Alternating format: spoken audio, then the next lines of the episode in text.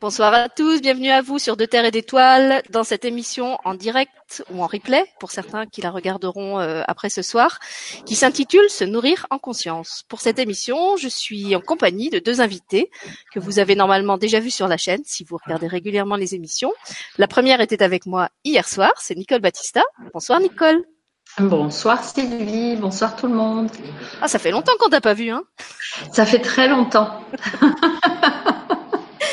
Et puis ce soir, on a augmenté l'équipe. On a aussi avec nous Gaël Robert, qui a aussi fait son arrivée récemment sur la chaîne. Salut Gaël. Salut Sylvie, bonsoir à toutes. Salut Nicole. Salut Gaël. J'espère que tout le monde est en forme. tout le monde est en forme. Je suppose que vous sur le chat aussi. On vous remercie au passage euh, avec Nicole pour le bel accueil que vous avez fait à notre émission ludique d'hier soir. Je pensais pas qu'il y aurait tant de vues en replay puisque le but c'était juste de vous proposer un petit moment sympa euh, en direct. Et en fait, on s'est rendu compte que la, les vues sur la vidéo avaient presque triplé depuis hier soir. Donc on est ravis qu'il y ait des personnes qui trouvaient ça intéressant à regarder en replay. Et merci aussi pour les beaux retours euh, que vous avez fait dessus. Alors pour ceux qui découvriraient euh, Nicole et Gaël ce soir, je vais les laisser se représenter en quelques mots parce que peut-être euh, que vous débarquez sur la chaîne et, que vous ne les avez pas encore euh, ni vus ni entendus. moi, je souhaiterais juste poser en préambule de cette émission ce qui était en fait dans son descriptif, à savoir que même si ça s'intitule Se nourrir en conscience, on ne va pas euh, donner d'injonctions, on ne va pas donner de conseils, on ne va pas recommander plutôt tel régime alimentaire ou tel type de nutrition. D'abord parce que c'est pas notre compétence, ni aux unes ni aux autres. On n'est pas euh, spécialiste de l'alimentation ni la nutrition, et surtout parce que ça n'est pas euh, le propos de l'émission. Notre envie, c'était simplement de vous donner un témoignage en toute authenticité. en plus, c'est intéressant puisqu'on est trois et qu'on a toutes les trois des régimes alimentaires complètement différents. Ça montre bien justement à quel point c'est personnel et, et, spécifique à chacun. Euh, et donc on est vraiment là, euh, pas dans un esprit de jugement ou de dire ceci est bien, ceci est mal, ceci est sain, ceci est malsain. Faites comme ci, faites comme ça. C'est vraiment pas du tout le, le propos. Euh, on avait simplement envie de partager avec vous notre euh, parcours alimentaire, puisqu'en fait on a beaucoup évolué euh, chacune dans notre rapport euh, à la nourriture, et puis aussi parce qu'on apporte sur ce sujet des points de vue à la fois différents et complémentaires Nicole est communicatrice animale, donc elle, pourra aussi témoigner de ce point de vue-là. Gaëlle est thérapeute et elle intervient beaucoup dans tout ce qui concerne euh, l'incarnation en général, que ce soit la descente dans l'incarnation, la grossesse, l'accouchement, la petite enfance, le rapport à la mère. Et il y a plein de choses qui se jouent au niveau de l'alimentation euh, de ce point de vue-là. Et de mon côté, j'avais envie de vous parler euh, de l'alimentation autre que physique, parce que pour moi, quand je parle de se nourrir, je parle pas seulement de la nourriture physique que je mets dans mon assiette, mais aussi de toutes les autres choses dont je nourris mes autres corps. Et je trouve que ça, souvent, on n'y fait pas assez attention quand on pense nutrition, alimentation, se nourrir. On pense à euh, manger sain, manger bio, manger vegan, manger ceci, manger cela, mais on s'interroge pas sur euh, ce dont on nourrit nos autres corps sur les plans émotionnels, mental, etc. Et je pense que Nicole et Gaël ont aussi des choses euh, à dire là-dessus. Donc, euh, bah, je vais passer la parole en premier à Nicole, puisque c'est elle qui m'avait proposé ce sujet d'émission avec justement un angle assez particulier que je vais la laisser euh, réexpliquer ce soir. Et puis après, Gaël se présentera. Et puis, comme d'habitude, on s'appuiera sur vos questions qui vont être, comme d'habitude, inspirées et pertinentes et qui vont accompagner et nourrir notre échange. Donc, par avance, merci à tous ceux qui sont déjà là sur le chat. Voilà, Nicole, je te donne la parole et puis je te laisse expliquer pourquoi tu as envie de me proposer cette émission. Oui, merci Sylvie. Alors, euh, c'est simple. Euh, je sais, oui, je sais pourquoi j'ai eu cette idée d'émission. En fait, euh, c'est vrai que dans mon rôle de communicatrice animalière, j'ai affaire à, beaucoup de ressentis différents avec les animaux que je que je rencontre. Et puis, je me suis posé la question comme ça, mais pourquoi est-ce qu'on se torture autant à se demander ce qui est bien, pas bien euh, euh, vis-à-vis des animaux, etc., vis-à-vis de nos propres corps, et puis euh, de voir aussi les animaux se nourrir et et de prendre, on va dire un peu l'exemple sur leur mode d'alimentation. Je trouvais ça intéressant. Et puis, effectivement, j'ai proposé à Sylvie de parler de l'alimentation. Et pour moi, c'est vraiment euh, ce soir parler de l'alimentation, euh, en ce qui concerne mon mode d'alimentation en tout cas, d'en parler sans tabou et puis euh, surtout sans jugement aucun pour qui que ce soit. Voilà. Merci Nicole. On va passer la parole à Gaëlle, comme ça elle va expliquer ce qui l'a motivé à participer aussi. Alors moi, ce qui m'a motivé en fait, c'est par rapport à mon parcours alimentaire, puisqu'en fait, euh, euh, pendant, on va dire, euh, deux ans, j'ai essayé absolument d'être végétarienne parce que au niveau conscience, ça me posait un problème par rapport par rapport à, à, ma sensibilité par rapport à la maltraitance animale. Hein. Et un jour, comme ça, en rêve, j'ai vu, on va dire, mon, mon père mon père qui me demandait de tuer, de tuer un animal. Et là, ça n'a juste pas été possible. Donc euh, après, pendant deux ans, j'ai été végétarienne comme ça, euh, euh, du jour au lendemain, etc. Et à un moment donné, en fait, mon corps, mon corps m'a signifié en fait qu'il avait à nouveau besoin en fait de viande, à nouveau besoin de viande blanche. Et donc, je suis passée d'une alimentation, on va dire végétarienne, à une alimentation que j'appellerais consciente. C'est-à-dire que je suis en relation vraiment avec mon corps, avec les besoins de mon corps, et plus dans euh, ce que j'appelle l'empathie. Par contre, par contre, je remercie, euh, voilà, je, remercie, je remercie euh, la, la, vie, euh, la vie de l'animal, je remercie euh, voilà, et puis euh, puis j'envoie de l'amour à, à, à, cette âme, on va dire ça comme ça. Voilà, voilà comment je fonctionne. Et c'est pour ça en fait que ça m'a ça m'a beaucoup parlé puisque euh, pendant deux ans, on va dire que j'ai tourné euh, entre végétarisme, regarder des reportages sur le véganisme, frugivorisme, crudivorisme, etc. Et en fait, je me suis aperçue qu'il y avait quelque chose qui, enfin, qui n'allait pas, qui pour moi n'allait pas. Donc du coup, euh, bah, j'ai j'ai juste observé. Mm. J'ai rendu compte que j'avais plus besoin pour pour moi, pour mon expérience personnelle, d'une alimentation consciente plutôt que d'essayer de me mettre dans des cases et de respecter mon corps. Voilà. Merci Gaëlle. Ben, je te remercie pour les parce que déjà en fait il y a, y a, deux choses euh, importantes je trouve dans ce que tu viens de dire. D'abord tu as parlé de la conscience et pour moi effectivement ce qui est important et c'est pour ça que je voulais que ce mot euh, conscience apparaisse dans le titre. C'est pas seulement ce qu'on mange, mais avec quelle conscience on le mange. C'est pour ça que j'expliquais qu'il n'y a pas seulement l'aspect euh, physique de la nourriture, même si on peut être, euh, on peut essayer de mettre en conformité ses, ses convictions en achetant plutôt un certain type de nourriture dans certains types d'endroits qui respectent certaines règles de commerce équitable, etc. si à côté de ça on mange sans conscience de, de ce qu'on est en train de manger, si on mange sans gratitude, je pense que ça fait déjà une différence. Et puis, euh, il y a une autre chose importante euh, dont tu as parlé, c'est que tu as dit, c'est mon corps qui m'a signifié que. Et en définitive, je trouve qu'effectivement, c'est le corps, de toute façon, qui va décider, quels que soient nos idéaux alimentaires, euh, ça me rappelle un peu ce qu'on avait dit dans une émission sur sur l'éducation où on se disait qu'on peut avoir les plus hauts idéaux spirituels qu'on veut. Euh, si l'enfant c'est pas ce qu'il a envie d'expérimenter, et eh ben de toute façon il va vite les envoyer valser nos idéaux spirituels. Là je trouve que c'est pareil. En fait notre corps euh, nous signifie de quoi il a envie, en quelle quantité, à quel moment et le mien m'a justement fait une superbe blague, puisqu'au moment où j'ai programmé cette euh, émission, je pensais vous dire que moi justement, je n'avais aucune autre règle euh, dans le domaine de l'alimentation euh, que celle que j'ai dans les autres domaines, à savoir m'écouter, et que donc je mange de tout. je peux très bien aller manger quelque chose de complètement chimique dans un burger machin. je peux manger bio, je peux manger du chocolat. en plus, je suis une gourmande. j'aime la vie, j'aime la nourriture, j'aime cuisiner.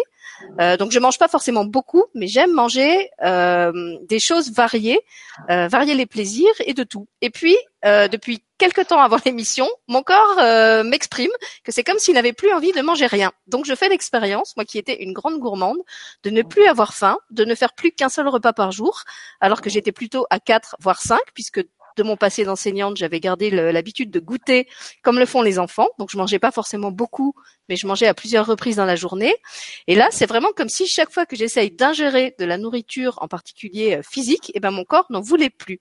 Alors par contre, ce que je constate, c'est que je dors plus, j'ai besoin de méditer plus. Donc je pense qu'en fait, il se nourrit autrement, d'un autre type d'énergie, et que chaque fois qu'il faut qu'il repasse à cette énergie physique, eh ben en fait, euh, c'est comme si pour lui il y avait quelque chose de difficile. Donc pour l'instant, je, je mange encore un peu physiquement euh, parce que, alors je sais pas si c'est parce que je non, en fait j'ai encore la sensation de faim, j'ai encore faim, mais par contre c'est vrai que c'est difficile. Euh, j'ai vraiment des, des, inconforts physiques chaque fois que je, je mange de la nourriture physique et c'est quelque chose que je ne connaissais absolument pas. Voilà, donc déjà, je trouve que à travers nos trois témoignages, on a on a une belle palette euh, une belle palette de choses. Je sais pas si l'une de vous veut déjà réagir à, ce qui a été dit par les autres. Euh, oui, je veux bien.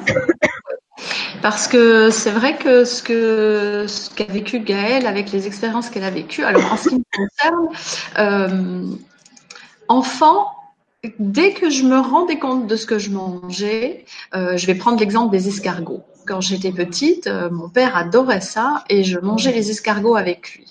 Et puis, euh, le jour où je me suis rendu compte de ce que je mangeais, ça a été terminé. C'était plus possible. Alors, c'était pas le goût qui me dérangeait, c'était ce que je mangeais. Et je n'en ai plus jamais, plus jamais, plus jamais mangé. Et encore aujourd'hui, ça m'est impossible, quelle que soit la forme. Mais parce que quand on est enfant, effectivement, on prend conscience et on est vraiment à l'écoute de ce qu'on ressent et, de nos corps. Et puis, euh, on, va refuser certaines alimentations. Alors après, on n'a pas toujours une éducation et des parents qui sont à l'écoute de ça. Et puis, il se peut que dans certains foyers, euh, en tout cas, c'était l'éducation que j'avais à l'époque. Je vais paraître très très vieille là d'un coup, mais euh, c'était l'éducation d'avant, c'était ça. Et puis, on, on, devait manger ce qu'il y avait dans notre assiette, quitte à rester jusqu'à 4-5 heures de l'après-midi à table. Moi, j'ai eu des, des après-midi complètes où je restais assise à table parce que je ne voulais pas manger ce qu'il y avait dans mon assiette, parce que ça ne m'allait pas, ça ne me convenait pas. Et puis, je me suis fermée à tout ça petit à petit parce qu'il fallait rentrer dans, le, dans les cases. Et donc, je me suis fermée à, à ça et je me suis obligée à manger ce qu'on me donnait. Et puis après, en grandissant, on gagne un peu plus de liberté, mais on a des enfants et on part du principe que. Et puis, euh, même si on change l'éducation qu'on va donner à nos enfants, il y a quand même des choses qu'on a reçues et qu'on a apprises, qu'on a tendance à répéter. Euh, par habitude, juste parce qu'on devient un peu des robots. Hein. Euh, c'est le principe d'une armée. Hein. Pourquoi est-ce qu'une armée part au combat? Parce qu'on les a conditionnés pour qu'ils partent au combat. Euh, et puis là, depuis quelques années, depuis que je me suis vraiment remise à la communication animale, puisque c'est quelque chose que je faisais en étant enfant et que j'ai arrêté après, depuis que je me suis vraiment remise à ça, je suis passée par plusieurs étapes. Alors, euh, il fallait plus du tout que je mange de viande parce que c'était pas bien. Et puis, euh, je, n'en avais pas oublié le goût. Hein. J'ai pas de honte à dire que quand on mange de la viande, certaines viandes, on peut avoir du plaisir à les manger. Et, je rejoins Gaëlle sur le fait que euh, ce que je, donne moi en conseil aux personnes qui me disent mais je peux pas manger de la viande, c'est un animal mort. Oui, alors j'en reviendrai à, à ceci. Euh, si on prend un lion euh, dans la savane, quand il doit se nourrir, il va aller chasser. Mais il va chasser vraiment quand il a besoin de se nourrir. Et ces animaux-là ne se nourrissent pas tous les jours. Ils écoutent vraiment leur fonctionnement. D'ailleurs, on ne trouve pas d'animaux obèses à part dans nos foyers, chez les animaux domestiques. Euh, ça n'existe pas, un animal euh, dans la nature obèse, parce qu'ils s'écoutent, ils sont à l'écoute de leur alimentation et ils mangent vraiment en conscience et par leurs besoins. Et ils ont un grand respect euh, de la nourriture et de, de, des animaux qu'ils vont chasser. Et, aujourd'hui, c'est peut-être ce qui a un peu manqué à un moment donné, c'était, c'est qu'on est rentré dans un système où il y a l'abattage et tout se fait, puis quand vous faites vos courses, tout est tellement bien fait, tout est tellement bien emballé sous cellophane, etc dans la plupart des supermarchés, que vous n'avez même plus conscience, on n'a même plus conscience que derrière ce morceau de, de chair se trouve un animal tout entier qui a eu une vie, qui a mangé, qui a bu, etc. Et, euh, et voilà. Et aujourd'hui, je suis arrivée à, un équilibre où euh, je pensais être arrivée à un équilibre où je m'étais dit ok je vais manger peu de viande mais surtout pas de la viande saignante euh, parce que ça ne passe plus. Et puis, euh, ça ira très bien comme ça. Et il y a une semaine, là aussi, hein, préparation de l'émission. Il y a une semaine, je pars pour un week-end gourmand euh, euh, auprès d'amis. Euh, nous avons la chance, moi je vis quand même avec quelqu'un qui est cuisinier de métier. Hein. Et donc nous partons pour un week-end gourmand auprès d'amis étoilés Michelin, etc. Et puis on part pour un week-end vraiment magnifique de rencontres merveilleuses. Et lors de ce repas gastronomique découverte autour de la truffe d'ailleurs, euh, arrive une pièce de, une pièce de bœuf. Et là, je me dis, ok, bah, tu as cette pièce de bœuf dans ton assiette, qu'est-ce que tu fais? C'est un menu unique. C'est, euh, je me suis dit de suite, personne va pouvoir comprendre autour de moi. Et puis euh, j'ai mangé cette viande. Alors je fais comme Gaël, hein, je remercie euh, l'animal qui s'est offert pour mon alimentation, mais je me suis rendu compte d'une chose, c'est qu'en mangeant une viande de haute qualité, parce que euh, pour ceux qui connaissent euh, un peu les, les qualités qu'on donne aux viandes, c'était de la Black Angus, donc ce sont des, animaux qui sont élevés avec beaucoup de respect, avec beaucoup d'amour de la part de leur éleveur et qui sont aussi abattus avec beaucoup de respect. Et ça fait toute la différence parce que j'ai vraiment redécouvert en, en, en, bouche et au moment de manger cet animal euh, qu'il s'offrait avec plaisir. Voilà, j'ai pas honte à le dire. Je sais qu'il y a certaines personnes qui vont me, me taper sur la tête en disant elles communiquent avec les animaux, elles les mangent. Oui, je communique avec les humains aussi. Euh, ben, ils me je suis pas, voilà, je suis pas, j'ai pas, je ne vis pas de cannibalisme, mais euh, si on prend une carotte, elle a autant de terminaisons nerveuses que, que, que nous tous, hein, voire plus, je crois. Euh, toute, toute, euh, toute, alimentation a une sensibilité, a une vie. À partir du moment où il y a vie, il y a sensibilité. Maintenant, euh, cet animal, euh, j'ai vraiment ressenti ça, c'est que cet animal s'était offert en conscience et que, et que tout avait été fait avec beaucoup de respect. Et j'en remercie vraiment les, les, chefs qui travaillent avec ces produits-là, puisque pour eux, ce sont des produits. Et puis, mais qui ont vraiment conscience de ce qu'ils font et de ce qu'ils préparent et de ce qu'ils cuisinent. Et d'ailleurs, euh, en discutant avec eux, euh, ce sont les premiers à dire mais manger, manger peu, manger moins souvent de viande, mais manger de la qualité. Euh, dans le sens où vraiment faites du bien à votre corps avec les aliments que vous mangez. Voilà. Je vais laisser un peu la parole aux deux autres hein, parce que. Merci Nicole. Tu veux réagir, Gaëlle? Euh, oui, alors euh, bah, je, rejoins tout à fait, euh, tout à fait Nicole, Nicole là-dessus parce que c'est devenu vraiment, on va dire comme comme une évidence en fait. Hein. C'est vraiment le côté aussi, c'est les Amérindiens. Les Amérindiens quand ils comment dire quand ils quand ils tuaient un animal euh, et ben en gros euh, au moment au moment où ils allaient où ils allaient le tuer le remercier ils faisaient une prière euh, une prière on va dire spécifique etc donc je trouve que c'est c'est c'est de la logique. C'est c'est de la logique en fait. On voit T'avais fini, Gaël, ou pas?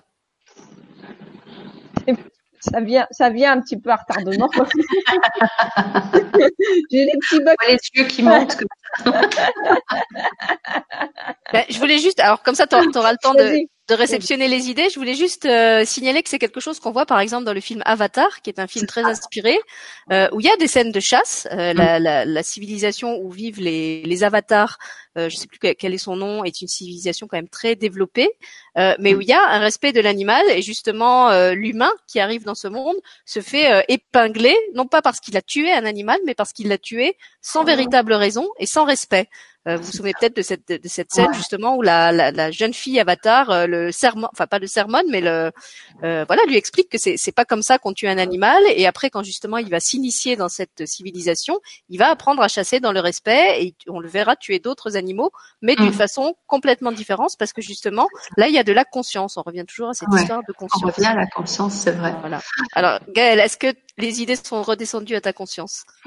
Oui, oui, ça y est, c'est revenu.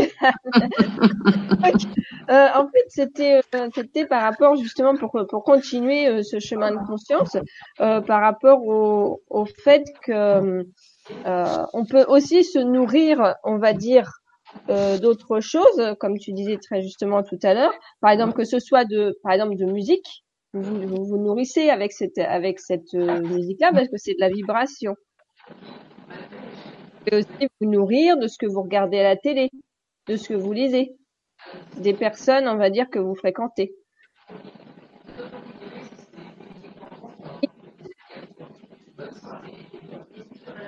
Euh, plus en profondeur de ça.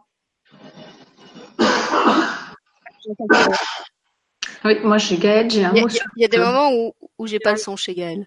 Ouais. Alors, elle- elle- tu parlais de, du fait qu'on se, on se nourrit euh, d'autre chose que la nourriture physique. Alors effectivement, tu veux le redire peut-être? Euh, oui, qu'on se qu'on se nourrit de d'autres euh, de d'autres vibrations, on va dire, comme euh, comme la musique, euh, comme euh, comme ce qu'on regarde éventuellement au niveau de nos écrans, hein, que ce soit télé, PC, etc. Euh, que ce soit au niveau des livres aussi que l'on regarde, et au- aussi au niveau des entre guillemets des relations de nos fréquentations. Mm. Puis je pense que dans l'émission, tu auras l'occasion de nous parler aussi de ce qui se joue justement euh, à travers l'alimentation de la mère. Quand on est dans le ventre de la mère, il faut pas oublier que le, le, le fœtus euh, se nourrit à travers la mère pendant les neuf mois euh, de la gestation. Donc en fait, si, si elle, euh, par exemple, si elle exclut certains goûts, c'est des goûts qu'il va pas connaître à la naissance. Si elle s'alimente d'une certaine façon, bah il y a des chances qu'il va privilégier euh, les mêmes choses euh, quand il quand il va naître.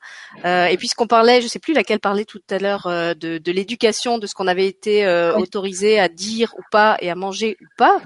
Euh, je trouve que c'est aussi important de d'apprendre à écouter non seulement notre corps, mais celui de nos enfants, qui peuvent avoir euh, des envies différentes de celles de notre propre corps, et là aussi justement nous nous obliger à revoir nos beaux idéaux et nos systèmes de croyances. Euh, moi, par exemple, je mange très peu de viande parce que ça m'attire pas. Euh, ce qui, ce qui, mais euh, comme l'a dit euh, Gaël et toi aussi Nicole, je m'interdis pas d'en manger quand j'en ai envie et de la bonne de préférence. Par contre, j'ai un fils qui lui est un carnassier, un vrai carnassier, qui a besoin de viande à chacun de ses repas et à qui je vais pas interdire de manger de la viande au nom de mes croyances à moi. Donc c'est vrai que ça me ça me fait pas plaisir d'acheter de la viande et de devoir la cuisiner, mais je le fais pour lui parce que c'est ce que son corps réclame euh, très clairement et je sais aussi pourquoi. Euh, donc je trouve que c'est ma ma responsabilité de maman d'accepter qu'il ait aussi un autre euh, régime alimentaire que le mien. Donc c'est vrai qu'il y a des fois on n'a pas le on, on mange pas la même chose. Je fais quelque chose pour moi, quelque chose pour lui, où il y a une partie du plat qui est commune et, et une autre qui ne l'est pas. Alors c'est vrai que moi j'ai la chance d'en avoir qu'un. Quand on en a euh, trois ou quatre ou cinq, c'est peut-être plus compliqué, mais je suis sûre qu'il y a des des alternatives, euh, enfin des, des, des solutions concrètes qui existent. On peut très bien avoir un plat de base qu'on va accommoder différemment euh, suivant ce que mangent les uns et les autres. Je me souviens, euh, j'ai un exemple très, très concret qui vient. Je me souviens d'une famille d'amis où ils sont quatre, et quand elle fait la pizza, et ben en fait il y a des zones. Donc elle, elle fait une pâte à pizza globale, et sur la pizza il y a des zones parce que alors il y en a un qui veut pas de laitage, il y en a un qui veut pas les olives, il y en a un qui veut pas ci. Donc plutôt que de faire une pizza globale qui va convenir à personne, et ben elle découpe la pizza en secteurs, et quand elle sert la pizza, chacun a son secteur avec les ingrédients qu'il veut dessus. Voilà. Mm. Donc je trouve que c'est un, un exemple concret qui montre qu'on peut s'adapter aux préférences de chacun sans pour autant euh, se compliquer la vie. Et par rapport à ce que disait euh, Gaël, euh, je trouve que quelquefois on a aussi vraiment, et moi la première, hein, des, des contradictions entre justement le notre idéal de bien manger, là encore, et puis comment en pratique euh, on cuisine par exemple. Alors je vais donner un exemple très concret euh, qui fera bien rire David Sabat s'il regarde cette vidéo parce qu'il en a parlé aussi récemment dans, une vidéo à lui. C'est que pendant des années, euh, j'ai nourri mon fils d'abord au sein et puis après avec euh, du lait bio. Sauf que le lait bio, on le faisait chauffer au micro-ondes. Or, on sait très bien que le micro-ondes est une saloperie et donc probablement on a enlevé euh, toutes les bonnes propriétés du lait bio, euh, qui en plus était acheté en bouteille, euh, en les mettant dans le micro-ondes. Mais à l'inverse, on peut aussi mettre de la conscience. J'ai vu sur le chat quelqu'un qui, disait je mets de la conscience quand je fais mes courses. Euh, déjà quand on fait ses courses, eh ben on est amené à faire certains, certains choix. Où est-ce qu'on fait les courses?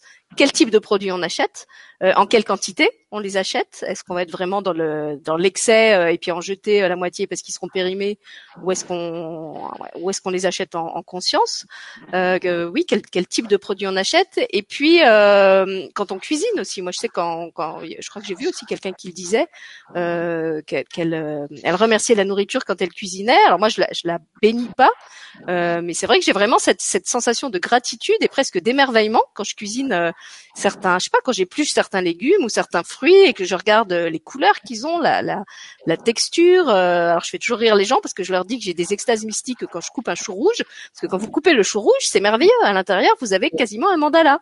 Euh, si vous regardez les, les dessins du chou rouge, euh, c'est d'une complexité euh, extraordinaire. Voilà. Donc je trouve qu'il y a, en plus, on, en France, on a quand même une vraie tradition gastronomique. On a un, un, un respect, un, comment dire, oui, tout un un héritage, voilà, c'est le mot que j'ai cherché, un héritage de, de, de savoir-faire culinaire, de, de une direction quoi, qui nous amène quand même à manger plutôt bien, à cuisiner plutôt bien, à pas manger n'importe quoi. On n'est pas euh, envahi par les fast-foods. Enfin, je trouve qu'il y a, il y a encore ça.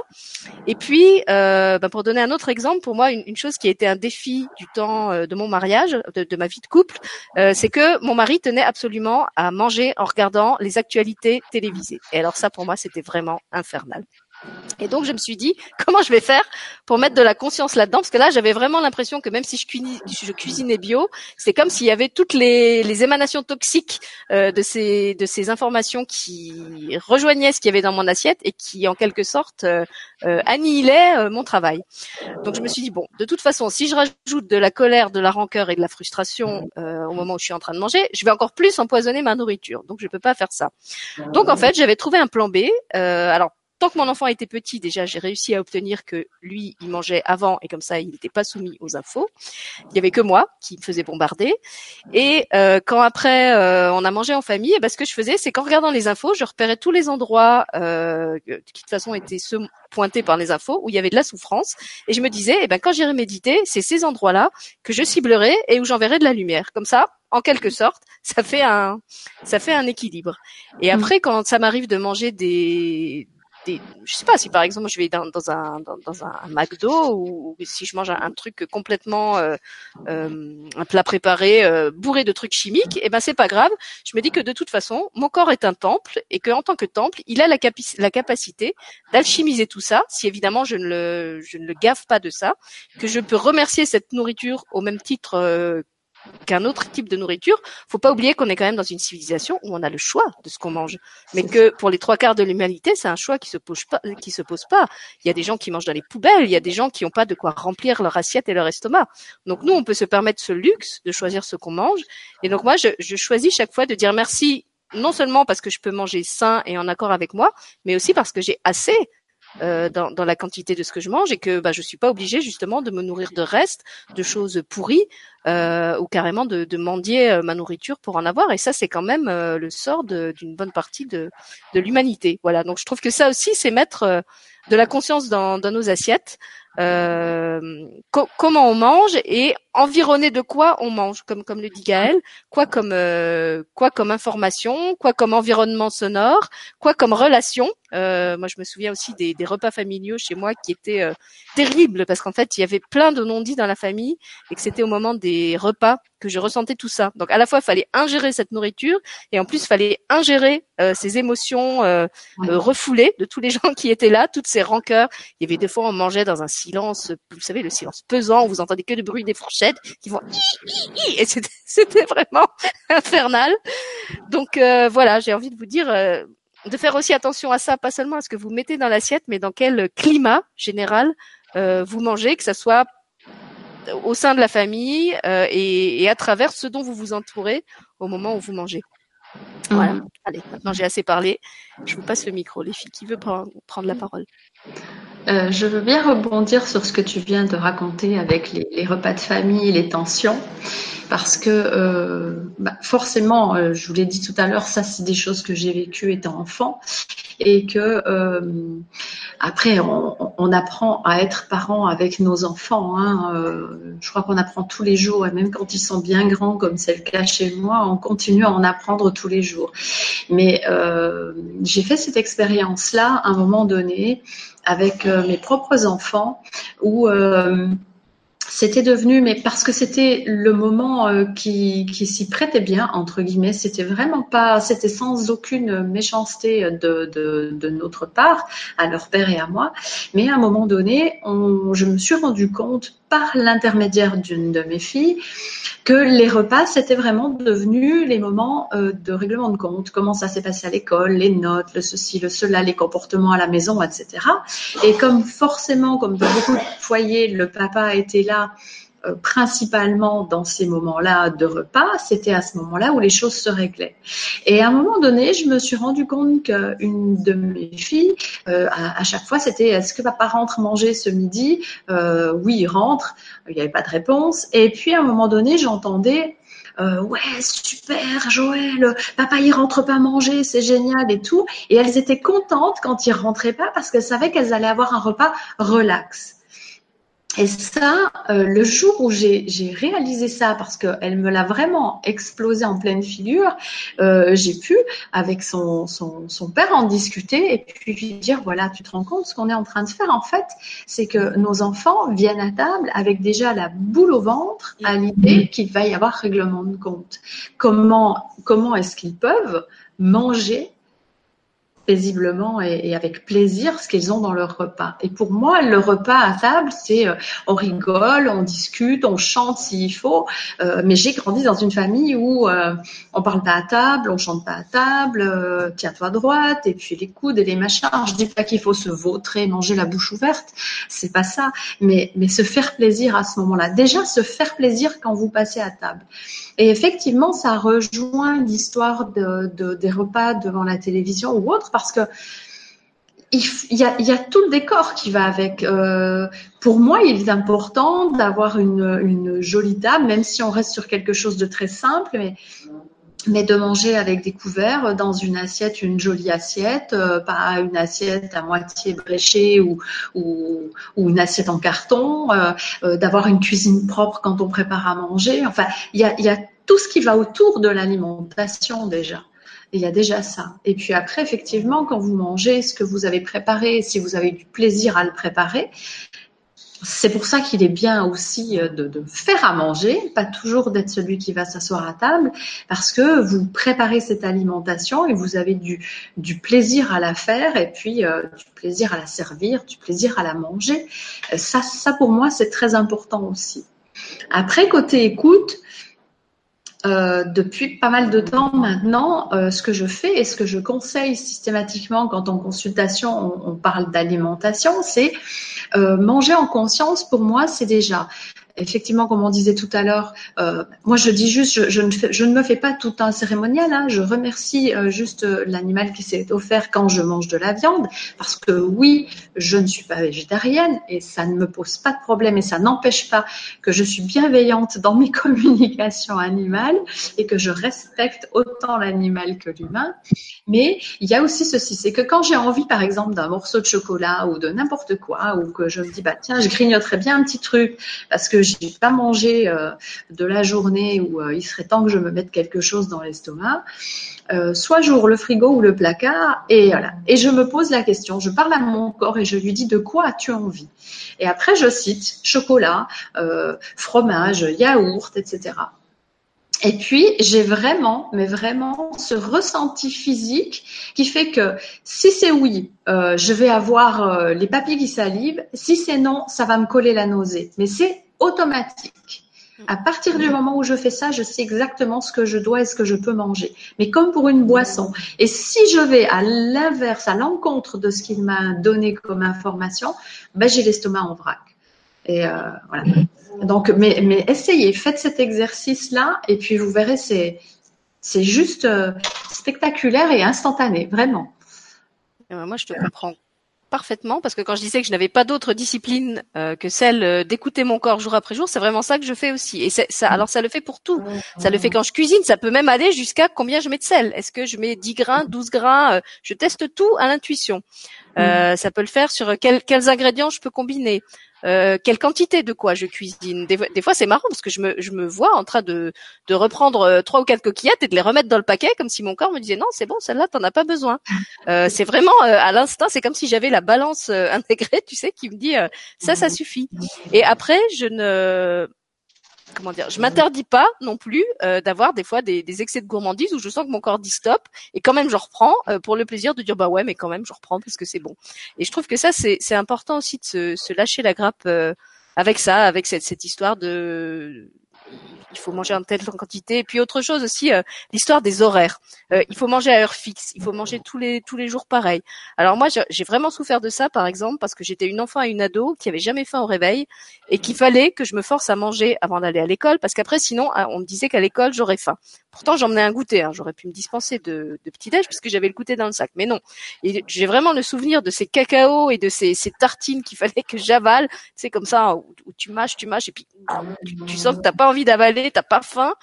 Et euh, voilà, là, s'il y a des parents qui nous écoutent, j'ai envie de vous dire aussi, écoutez vos enfants. S'ils vous disent qu'ils n'ont pas faim, peut-être ils n'ont vraiment pas faim. Peut-être c'est pas leur heure.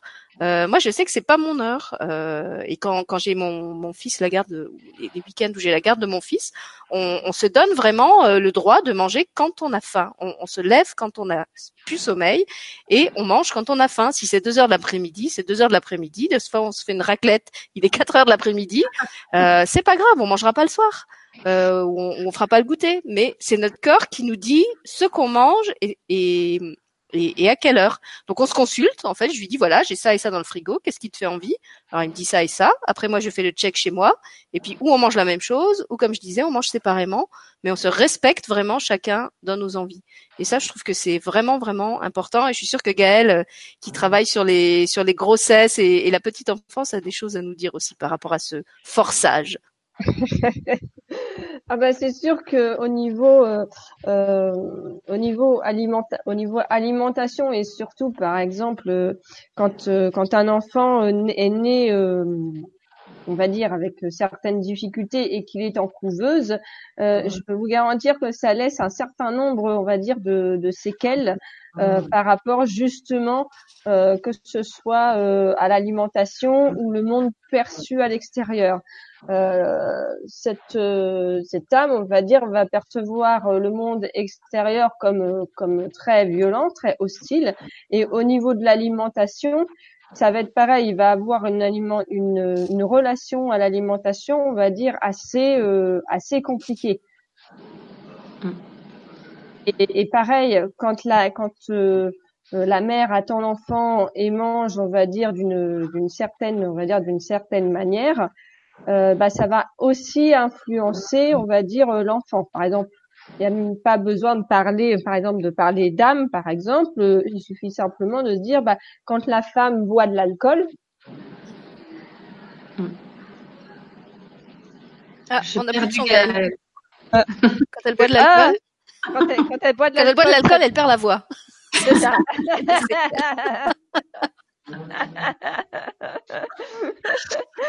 Donc euh, quand elle quand elle boit de l'alcool, ça donne quoi? Bah ça donne des des grosses problématiques au niveau au niveau du fœtus, des malformations, etc. Donc euh, c'est ça prouve bien que tout ce que vous tout ce que vous ingérez, et eh ben ça a une conséquence, ça a une conséquence derrière. Là, il n'y a même pas besoin de parler euh, de parler d'âme ou d'énergie. c'est, oui, ça c'est quelque chose qui est reconnu par la par la. Est reconnu par euh, par la, médecine. Hein. Mm. Voilà. Donc, euh, euh, en fait, c'est une question, euh, on va dire, c'est une question de, on va dire, de conscience. Et après, si on part, si on part dans l'énergie, euh, ben après, on peut demander, on va dire, à l'âme, à l'âme de son de son enfant, on va dire ce qu'il a envie de manger. Mm. Après, on peut arriver à un consensus. C'est ça. Oui, il y, y, a, aussi les fameuses envies. Tu sais, on dit toujours que pendant la grossesse, les femmes ont des ont des envies. Alors moi, c'était étonnant. Je me souviens que pendant ma grossesse, j'avais envie de alors j'avais envie de pizza. Donc je sais pas si c'était mes origines italiennes qui ressortaient. Et j'avais envie de alors un truc qui s'appelle les fricadelles. Je sais pas si vous savez ce que c'est, mais c'est vraiment le truc euh, malsain. Alors déjà, c'est de la viande euh, hachée euh, qui souvent a été frite, donc en plus cuite dans la graisse euh, et, et, qui est vendue en plus euh, déjà déjà cuite et déjà conditionnée. Donc, et, et j'avais vraiment envie de fricadelles. Et eh ben j'ai mangé mes fricadelles. Hein. Je, ne sais pas pourquoi c'était ça qui me faisait envie, mais c'était vraiment une envie qui, qui revenait de façon récurrente. Euh, Et mhm. maintenant voilà, quand je vois mon fils qui a besoin de sa, sa viande à tous les repas, je me dis que c'était peut-être lié. Euh, il me faisait peut-être sentir que même si par conviction, enfin par par goût et aussi par conviction, parce que par exemple par choix j'avais choisi de pas manger de foie gras euh, ou de bébés animaux. Donc par exemple, je mange pas de veau, je voilà, je je veux pas manger les bébés animaux. Euh, je préfère manger les animaux adultes. Et ben il me faisait comprendre que ce peu-là ne lui suffisait encore pas et que peut-être il avait envie d'une bonne viande bien grasse. Je sais pas Gaëlle, si, si tu as, si as déjà eu des choses en, en, consultation au sujet de ces fameuses envies justement des femmes enceintes. Est-ce que c'est quelque chose qui vient de l'enfant? Non euh, Je vais, on va dire que je vais parler de mon de mon expérience parce que ma mère, on va dire, quand elle m'a attendue, ne pouvait plus, mais ne pouvait plus boire, on va dire, de café au lait. Il mhm. Faut savoir que moi, le café, euh, c'est vraiment euh, très compliqué pour moi d'en boire parce qu'après je suis malade.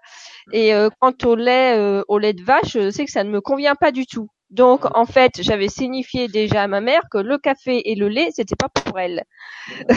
Surtout pendant qu'elle pendant qu'elle m'attendait. Donc déjà, j'avais fait un tri sélectif, on va dire. Bon, mais malheureusement, j'avais j'avais pas réussi, on va dire, à la faire arrêter de fumer. Bon, ça, euh, on peut pas tout faire. Hein. après l'autre, voilà. Ah, elle a déjà bien entendu mon prénom, alors c'est déjà c'est, c'est déjà quand même assez fort parce que quelque part mes parents euh, ont, eu, ont été tous les deux d'accord sur le sur mon prénom et en plus ils se sont mariés le jour de ma fête. Donc je pense qu'ils ont effectivement bien été guidés, tu vois, sur, sur la chose. Donc, euh, donc voilà. Mais bon, bah il y a des fois il y a des informations qui passent pas, euh, qui sont filtrées. Bon bah c'est comme ça. Chacun fait ce qu'il peut. Hein, c'est ça. donc, euh, donc voilà, mais euh, vraiment, euh, de toute manière, il y a aussi des des personnes que j'ai eu en consultation en fait qui qui a des problèmes alimentaires liés justement en fait à la à la grossesse avec la relation qu'il y a eu avec la mère. Ah oui. Tu nous en parleras dans l'émission du qu'on fait bientôt là sur euh, la relation mère-enfant, je pense. Oui, mm. c'est ça. Nicole, tu voulais réagir à tout ça? Je voulais juste poser une question à Gaëlle. Ça veut dire qu'on peut, vu ton expérience, on peut penser qu'effectivement, quand il y a des envies ou plutôt des choses qu'on ne veut plus manger, elles peuvent être influencées par l'enfant que l'on porte. Mm. Oui, c'est ça. Tout à fait. C'est intéressant. Donc, si vous avez eu ça en tant que parent, en tant que maman, félicitez-vous parce que ça veut dire que vous avez été à l'écoute de votre enfant euh, et que vous avez su justement euh, ressentir ce qu'il avait envie ou pas euh, d'ingérer. Et puis je voulais ajouter une chose aussi par rapport à cette histoire de d'écouter son corps.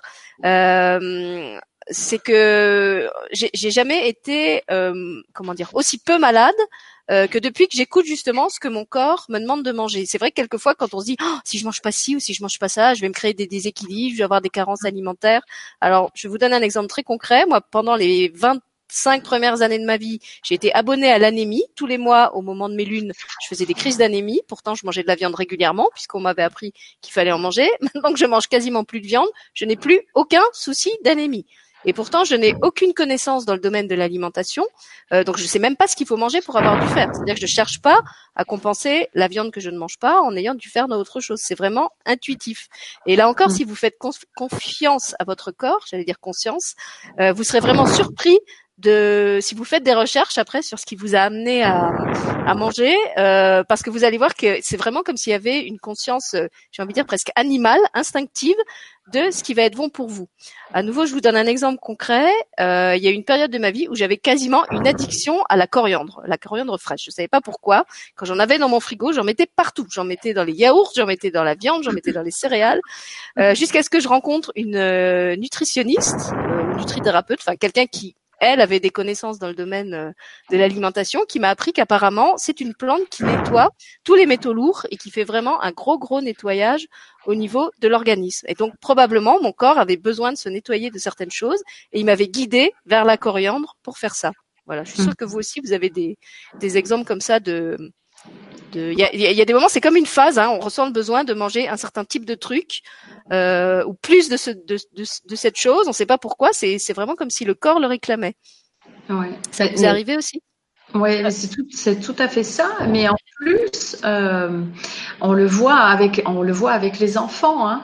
Alors, euh, je, m'en excuse. Hein, si mes filles écoutent, elles vont se dire mais nous, on n'a pas eu autant de liberté étant enfant. Mais parce que euh, j'ai appris avec elles.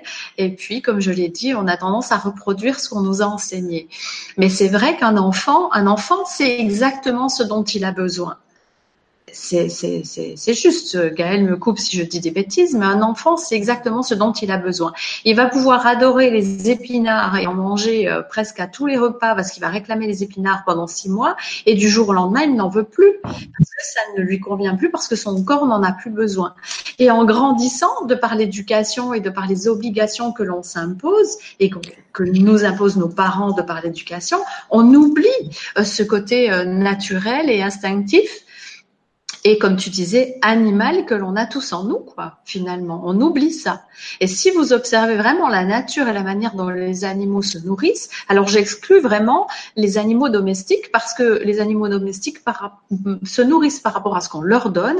Donc forcément, euh, euh, c'est pareil, quoi. Euh, ils vont, ils vont avoir des problèmes de surpoids, de ballonnement, etc., etc. les animaux ne sont pas par nature malades et les animaux domestiques Alors après, on peut se poser la question. Je jamais, jamais, je culpabiliserai qui que ce soit d'avoir un animal qui tombe, qui tombe malade en disant c'est ta faute. C'est pas le cas. Euh, l'animal euh, prend, partage les pathologies de son humain, mais il y a aussi de l'alimentation qu'on lui donne. Et si on se rend compte que euh, si vous vous rendez compte que votre animal, quand il mange certains types d'aliments, il les digère pas bien, posez-vous la question est-ce que moi, j'ai pas aussi un problème digestif en lien avec cet aliment-là? Ça peut être quelque chose aussi. Hein. Après, euh, c'est vrai qu'on a parlé, on disait qu'on allait parler un peu de, de, de, de, nos façons de nous nourrir. Alors oui, moi après, euh, je suis un peu comme Sylvie, je mange un peu ce qui me fait plaisir. Je me suis interdit beaucoup de choses pendant un temps.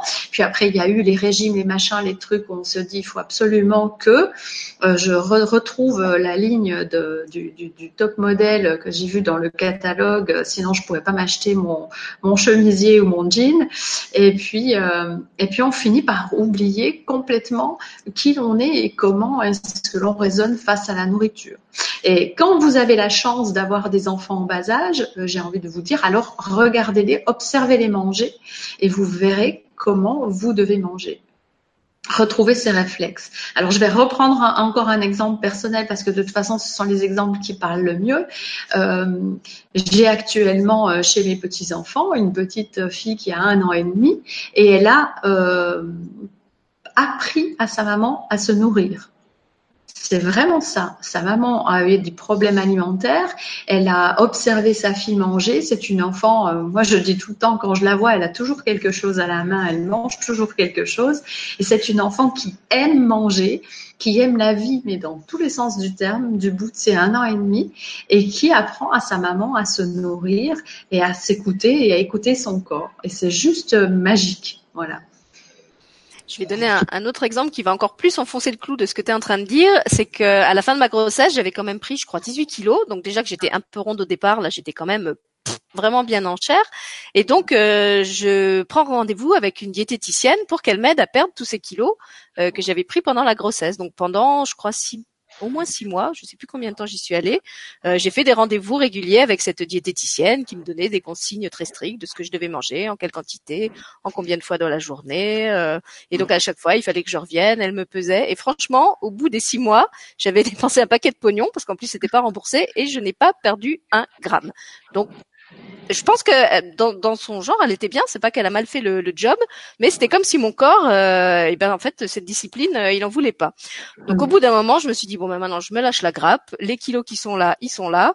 Euh, comme le dit Nicole, pourquoi je devrais euh, remettre les habits d'avant ma grossesse vu que maintenant j'ai eu un enfant, j'ai le droit de garder certains kilos en plus. Et en fait, au moment où j'ai lâché ça, où j'ai lâché cette envie de maigrir, et ben les quelques kilos qui me restaient encore de la grossesse, ils sont partis tout seuls. Donc j'ai retrouvé exactement mon poids d'avant la grossesse. Donc je suis toujours ronde et je suis toujours au même poids. Euh, ça fait quoi? Ça fait 12 ans maintenant. Euh, et je suis arrivée à la conclusion que c'est le poids euh, dans lequel mon corps doit se sentir bien, indépendamment des, des, standards de la mode qui voudraient que peut-être je fasse un, un, 36 ou un 42. Et eh ben non, je fais plus.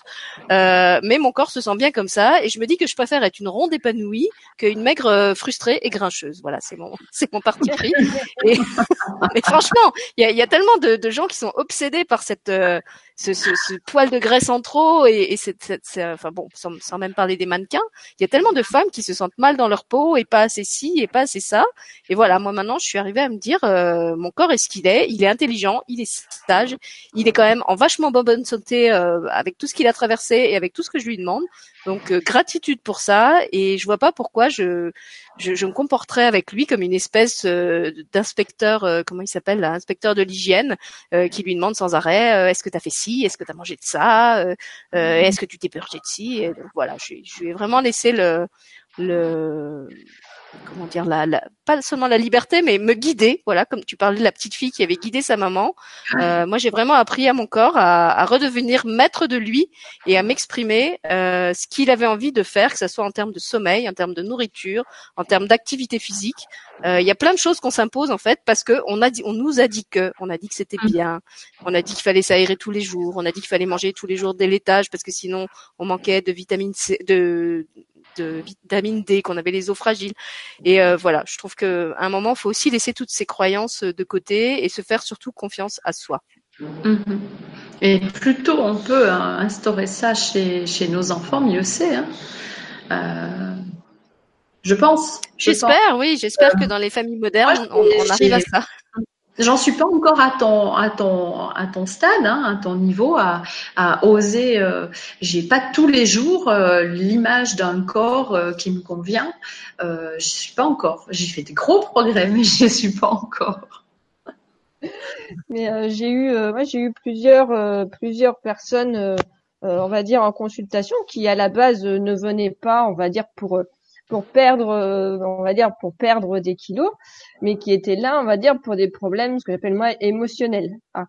Et ben, en fait, elles se sont aperçues qu'à partir du moment où elles s'appréciaient elles-mêmes, et mm. donc qu'elles arrêtaient toute résistance par rapport, par rapport justement à leur euh, à, leur physique et à leurs quelques kilos, on va dire qu'elles qu'elles souhaitaient perdre, et ben à partir de ce moment-là, le corps commençait à maigrir.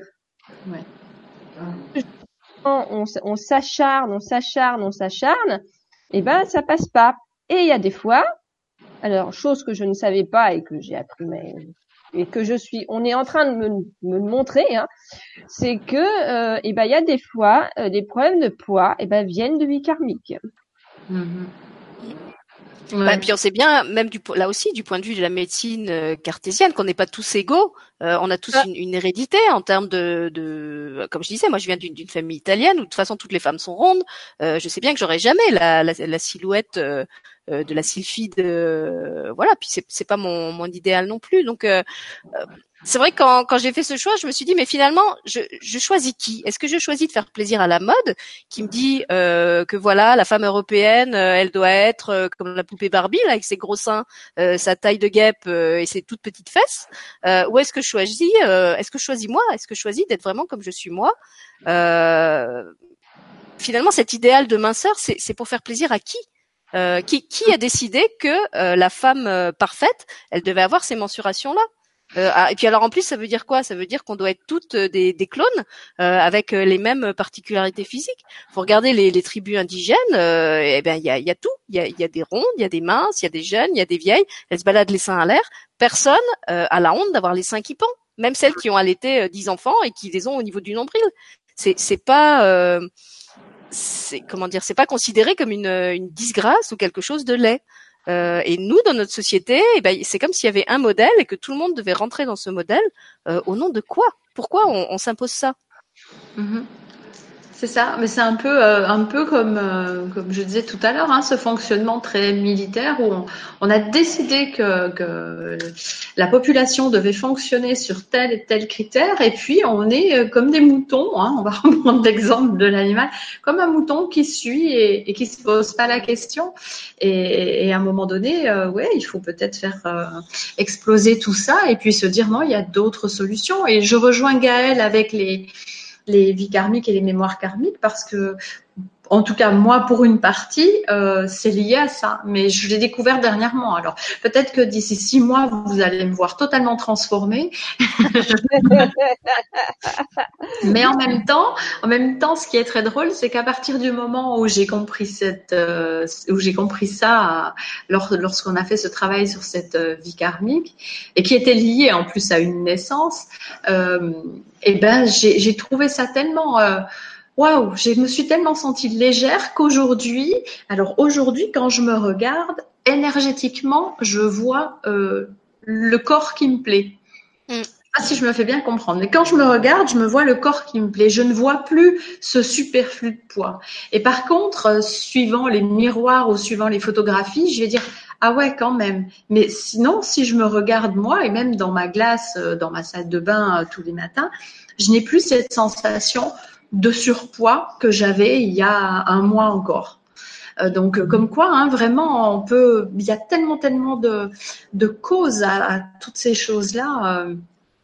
Et puis non, moi, c'était vraiment pas des, c'est pas du tout des kilos restés de mes de mes grossesses, puisque j'avais absolument tout perdu à chaque fois et que, que tout est revenu là il y a, il y a une dizaine d'années, quoi, pas tout à fait. Donc, euh, oui, il y a, il y a plein de choses, plein, plein de choses à chercher ailleurs. Et puis, euh, je suis passée aussi, je pensais à toi tout à l'heure avec la, la diététicienne, je suis passée aussi par euh, l'étape, je vais voir une diététicienne.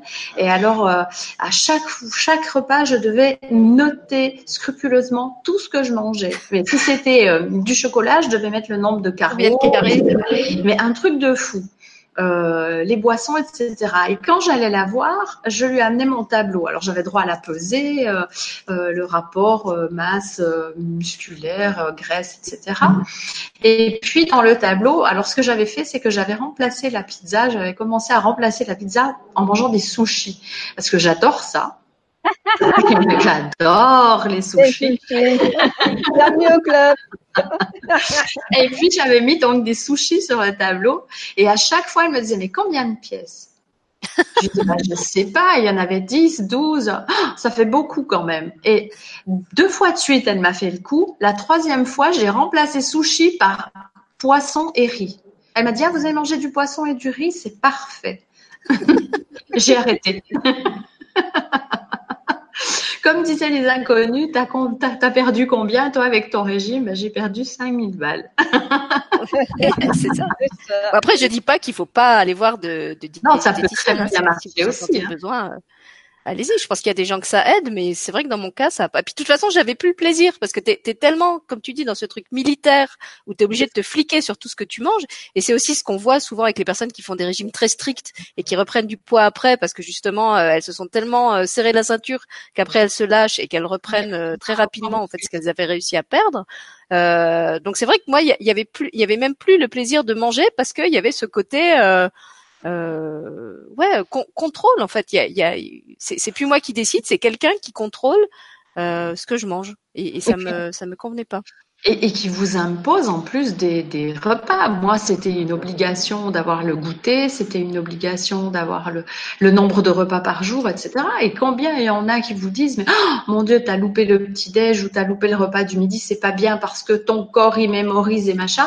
Et, et, on sait très bien que plus on va se coller de, de croyances et d'obstacles, euh, plus le corps va réagir par rapport à ces obstacles. Donc forcément, après on va dire oui, oui, c'est vrai, bah oui, tant que, tant que tu te colles ces obstacles, ils vont être là, hein, ils vont agir.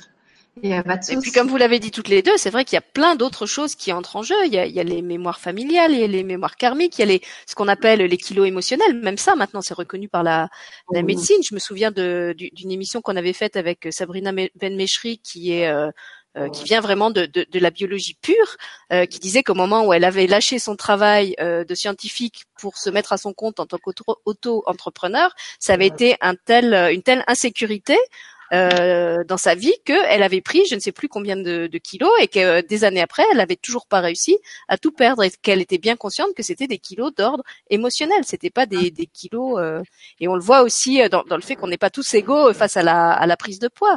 moi, je me souviens d'une collègue quand j'étais enseignante qui était comme une allumette, qui a, qui a fait deux grossesses. Même pendant ses grossesses, elle était mince, il y avait que le ventre qui avait grossi, et à la fin des grossesses, elle rentrait toujours dans les jeans d'avant. Voilà, pour moi, c'était pas comme ça. Et à côté de ça, elle pouvait manger, manger euh, quand elle elle mangeait à la cantine, elle, mangeait trois fois plus que moi, mais elle prenait pas un gramme. Donc on sait bien qu'on n'est pas, euh, on, part déjà pas égaux à la base. Voilà. Et, je dirais, là je vais rebondir parce moi c'est exactement, c'est toujours ce qui s'est passé avec moi, c'est-à-dire que, euh, on va dire que j'ai, je mangeais bien, on va dire par exemple, ne serait-ce qu'à l'école d'infirmière, je peux vous garantir que je devais faire, euh, allez, six, six repas par jour, en gros. Et en gros, 49, euh, 49 euh, kilos, 1m64 euh, et rien à faire pour rien à faire pour prendre. Pourquoi? Parce que j'étais ultra, ultra, ultra, ultra, on va dire stressée. Mais là récemment, on m'a m'a montré entre guillemets que que j'avais une que j'avais une mémoire karmique de sumo que j'ai pas encore réglée hein, parce que j'ai pas le temps. Mais voilà. Et donc que quelque part, et ben ça pouvait, euh, on va dire que euh, si, si j'avais fait le choix, on va dire de, faire l'inverse entre guillemets, et ben clairement, euh, bah, je pouvais faire tout ce que je veux. et ben ça marchait pas quoi. Donc en fait, il y a vraiment, il y a vraiment beaucoup de choses qui rentrent en compte. Et ce que je voulais dire aussi, c'est par rapport à la comparaison.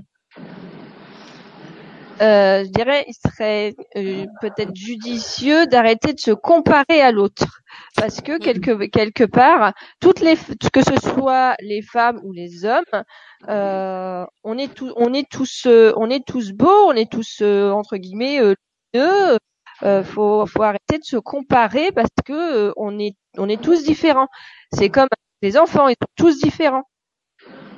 Mhm. À partir du moment où on s'accepte intérieurement sur toutes nos facettes, et ben là forcément, et ben le corps il va lâcher toutes ses résistances et forcément il va vous suivre. Mm-hmm. C'est vrai. Merci Gaëlle. Merci Gaëlle. Merci. cette parole de sagesse. Alors, est-ce que vous voulez encore dire quelque chose ou je... sinon je peux aller faire un petit tour sur le chat pour vous lire un petit peu ce que ah, les gens ont posté. Euh, donc moi je veux tu, veux que j'aille sur le chat? Ok. Voilà. Donc moi je voulais je voulais juste parler aussi justement, euh, bah, on, on l'a un petit peu abordé de de tout son de, tout ce dont on se nourrit par exemple en, en, en termes de stress. Vous voyez, on, on sait bien que la, la prise de poids, euh, même si on mange pas beaucoup, ça peut être aussi quelque chose ou la perte de poids, ça peut être quelque chose lié au stress. Quand on mhm. mange très vite euh, parce qu'on est toujours entre deux rendez-vous, quand on d'ailleurs on se dit hein, je, je me ronge le foie à cause de ceci ou de cela. Euh, quand on se voilà quand on quand on se crée du stress euh, pour pour telle ou telle situation, on est aussi en train de déséquilibrer notre, euh, notre système alimentaire. Donc euh, là aussi, de, de, quoi on choisit de se nourrir? Si on mm. mange euh, bio tous les jours, mais qu'en même temps on mange dans un état de stress maximal, je ne sais pas si le bio, il nous fait vraiment du bien. C'est ça. Ouais. Et puis, il y a aussi une, une, une histoire d'ancrage aussi hein, pour certaines personnes. C'est aussi une manière de s'ancrer en prenant le poids pour. Euh, alors, euh, je ne suis pas la seule hein, à vivre en flottement entre deux euh, entre deux niveaux en permanence, mais moi, je sais que ça fait aussi partie d'un mode d'ancrage pour moi. Et c'est vrai que depuis que je me suis enrobée, je suis plus posée, quoi. Je suis moins dans dans les nuages. Donc maintenant, il faut vraiment qu'il accepte de, de, de, se poser et puis euh, sans pour autant se plus. Après, moi je me dis, vous voulez perdre du poids? Oui, euh, à partir du moment où vous en ressentez le besoin physiquement. C'est vrai que quand euh, Là, là, j'en ai quand même perdu un peu et je me sens déjà mieux. Mais c'est vrai que quand vous montez un escalier, que vous êtes essoufflé, ou que le moindre mouvement, ou pour s'habiller, ou mettre ses chaussures, etc., ça vous paralyse et que euh, passer 50 ans, mettre une paire de chaussettes, on a l'impression d'en avoir 80, c'est qu'effectivement, il y a quelque chose à faire, mais pour un confort, euh, plus que pour le côté esthétique. Voilà. Alors, si vous voulez vous lâcher la grappe avec ça, euh, moi j'ai fait un choix radical. Quand j'ai divorcé, j'ai laissé le pèse-personne à mon mari et j'ai décidé que j'en rachèterais pas parce que j'en voulais pas. Je trouvais que c'était un instrument de torture, c'était inutile, ça prenait de la place dans la salle de bain. Euh, je vois absolument pas euh, l'intérêt de me peser et de connaître mon poids euh, au gramme près. Euh, Mm. Si vraiment j'ai une raison médicale, eh ben, je vais chez le médecin et il va me peser. Et du coup, j'ai plus ce diktat de la balance. et je dois dire que ça m'a bien simplifié la vie. Donc vous pouvez aussi faire ça. Bénez vos pèse-personnes, vous verrez, ça fait du bien. On Oui. se sent tout de suite beaucoup moins stressé. Bénez le plus personne et puis posez pour portez vos jeans. Hein, ça c'est un- le meilleur baromètre. C'est le jean. Ah oui, mais attends, parce qu'il y a le jean élastique. ça fausse. Oui, mais quand même, il y a des jeans élastiques quand on rentre plus dedans ou quand ils commencent à flotter un peu trop, on se rend compte de la différence. Moi, j'ai pas de balance non plus. hein. Ouais, moi non plus. Hein.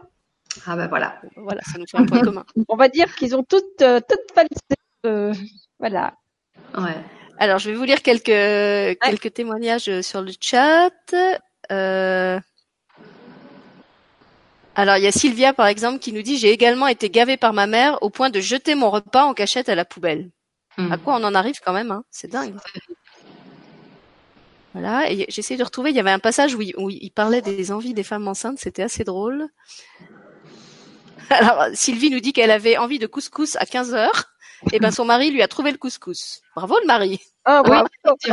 Aussi féliciter les papas, hein, parce qu'on dit bravo les mamans quand vous écoutez vos envies, mais bravo les papas quand vous vous levez à C'est 2 vrai. heures du matin pour euh, satisfaire l'envie de maman. Hein. Voilà, ça va, c'était 15 heures, c'était pas 2 heures du matin.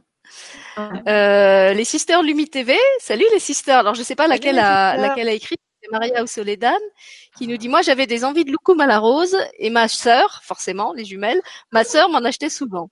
Et j'ai commencé à boire du thé alors que je détestais ça avant d'être enceinte et j'ai arrêté le café au lait. Mm. Sylvia qui nous dit moi c'était les cornichons avec la première grossesse, le chocolat chaud avec la deuxième. Bon heureusement que t'as pas eu des jumeaux parce que si t'avais dû mélanger les cornichons et le chocolat chaud, Ah, le mélange. c'est vrai qu'en plus alors moi j'ai qu'une expérience de grossesse mais pour celles qui en ont plusieurs ça doit être différent suivant les grossesses. Il y a Jasmine qui témoigne en disant j'ai une amie son fils ne mange que des frites et il n'a aucune carence. et Sylvie lui répond ça y est les enfants nouveaux sont arrivés.